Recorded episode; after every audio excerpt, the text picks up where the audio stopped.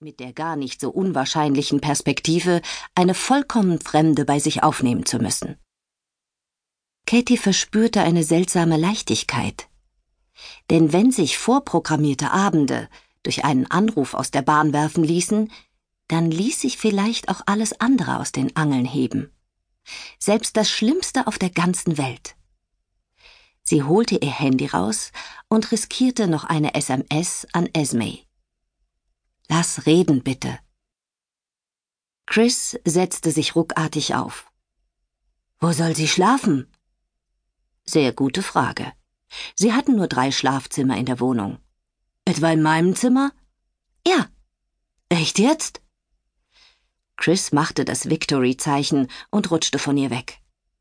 Natürlich würde es nicht sein Zimmer sein, sondern ihrs, während sie bei Mam unterkriechen dürfte und Mom wäre gestresst, was hieße, dass sie noch mehr Hilfe und Aufmerksamkeit von Katie verlangen würde als so schon. Ein Glück, dass ich dich habe, Katie. Auf dich ist stets Verlass. Sie lehnte sich auf der Mauer zurück und blickte in den Himmel. Grau und wolkenverhangen. Jeder Ansatz von Optimismus, den sie verspürt hatte, verflog. Denn ihr Leben wurde nur immer schlimmer. Erst Dad, dann Esme und jetzt das. Mary hatte eine Decke auf dem Schoß und hielt ihre Handtasche umklammert. Sie wusste nicht, wo sie war, aber jedenfalls nicht bei sich daheim. Grund genug, auf der Hut zu sein. Sollte sie hier arbeiten? Nein, es war kein Theater, dafür war es zu gemütlich. Da waren ein Sofa, ein Fernseher, eine Lampe auf einem Ecktisch, eine kleine säulenförmige Kommode und ein Teppich. Und ein junges Mädchen, das ein Teetablett absetzte. Ob es sich wohl um ein Hotel handelte? Bitte sehr, Grandma, ein feines Tässchen Tee. Wer? Ich bin Katie, weißt du noch?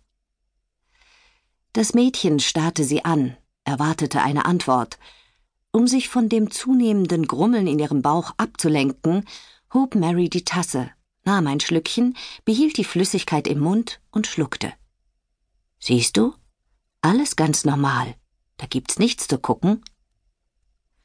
Ich wusste nicht, ob du Zucker nimmst, sagte das Mädchen. Aber wir haben eigentlich auch gar keinen, also geht das in Ordnung so? Mary wischte sich mit dem Taschentuch, das sie im Ärmel stecken hatte, den Mund und dachte über einen passenden Satz nach, mit dem sie das Mädchen beschwichtigen konnte. Wie schön der Himmel da draußen aussieht. Das Mädchen stand an die Balkontür gelehnt und beobachtete sie. Sie wirkte aufgewühlt. Ich hab gedacht, ich hätte keine Großeltern, sagte sie schließlich. Mary hatte keine Ahnung, wovon dieses Kind redete. Ihr Herz machte einen kleinen, ängstlichen Hüpfer. Wir sind die kleinste Familie der Welt, jetzt, wo Dad weg ist. Mary gab sich Mühe, gerade zu sitzen, und angelte nach dem Wort Familie aus dem Mund des Mädchens, besorgt, die Bedeutung könnte verschwinden, wie das manchmal der Fall war, wenn sie sich zu angestrengt auf etwas konzentrierte. Unwichtige Fragen wurden gestellt wie ist dir warm genug? Und möchtest du mehr Milch in deinen Tee? Katie und Chris erzählten Mary,